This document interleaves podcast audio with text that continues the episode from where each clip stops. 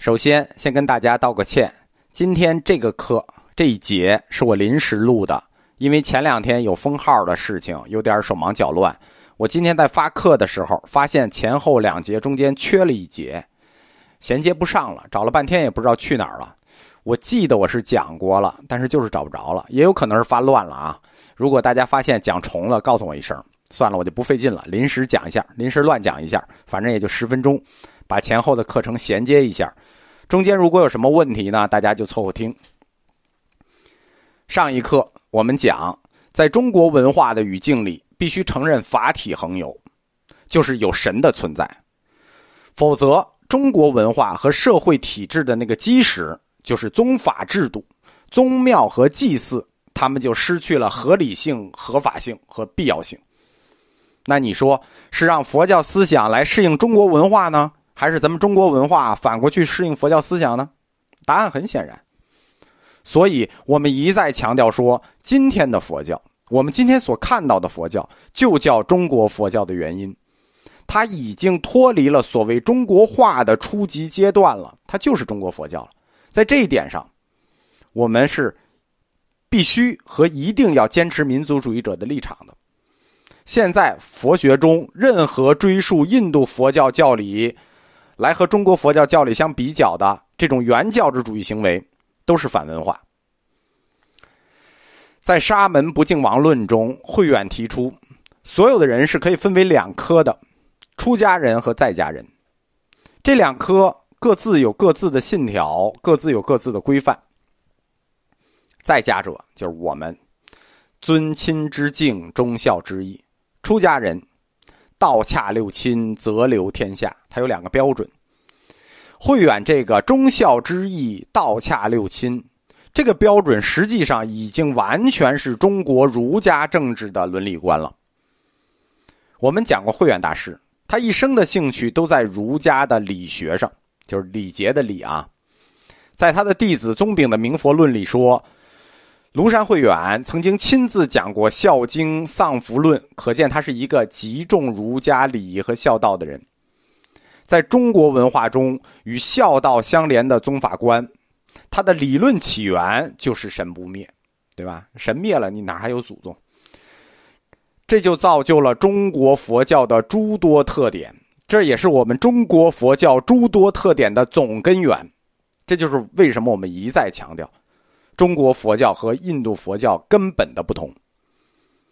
庐山慧远把大乘佛教的诸法性空、视一切为虚幻的教义，转换到了食神为神的轨道上。食神这个概念，我们在佛教哲学十二因缘课里讲过。唯识学把食神定为实，一切为识所造，一切为识无境。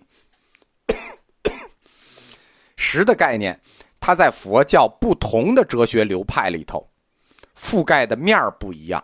因为实这个概念，它涉及的范围极大，覆盖的定义极多，但是在不同的流派里又有不同。而慧远大师直接就把食神定为了神，哪有什么食神，就是神，从而全面并且彻底的改变了中国佛教的宗教方向，确定了有神论。也由此开辟了中国佛教的伦理学。为什么确定了有神论才能开辟中国佛教的伦理学呢？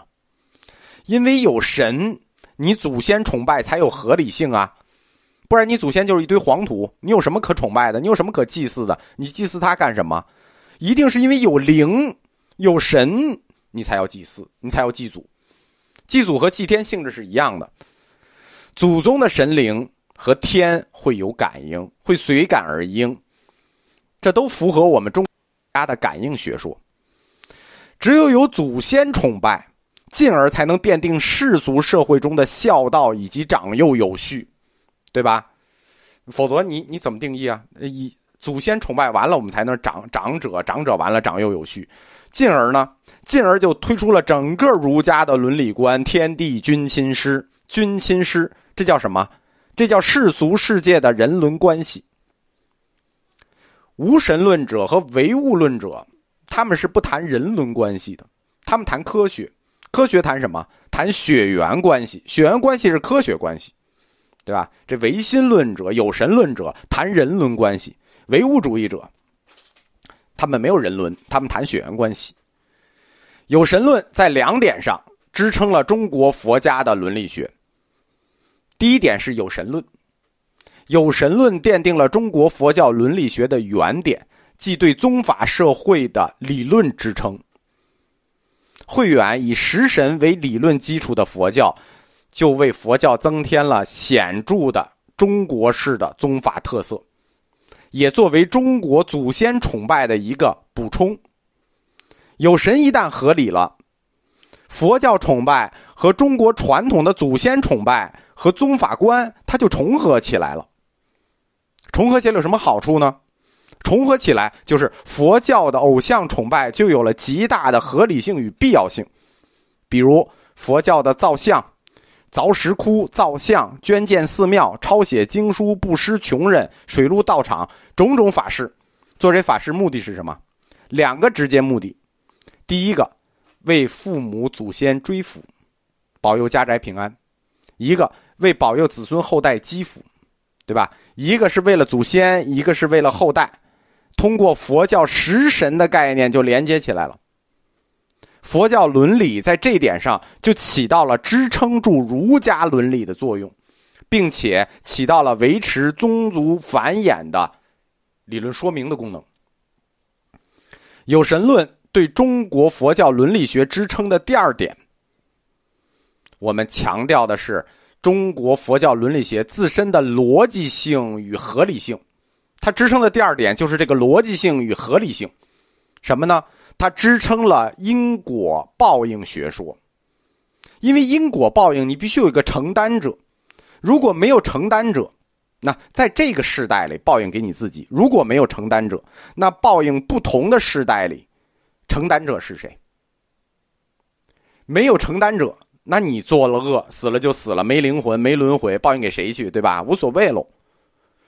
只有有有神论，业力才有承担者。我们说业力承担理论一直有个逻辑漏洞，如果是无神论，这个漏洞就补不上。只有有神论，这个伦理学的逻辑性和自洽性才能补上。而且佛教的因果报应学说，它补充了我们中国文化自身的因果报应学说原则的一个缺陷。我们中国文化自身也是有因果报应学说的啊。佛教的因果报应学说是建立在个体上的，所谓自作自受，对吧？你作恶就报应你，那不要连累其他人。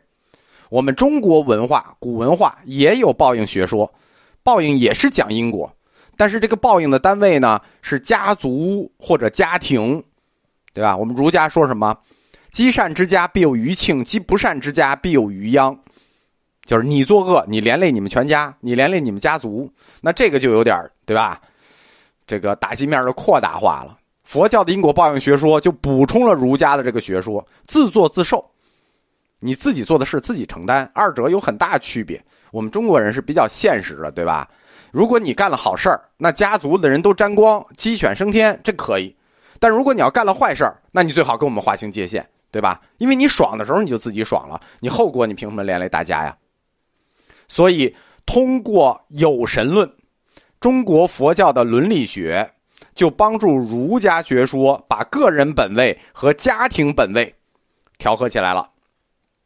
啊，我们就把这个过渡的这课就就先讲成这样，应该前后就衔接起来了。大家如果衔接不上的话，就啊自己体会吧。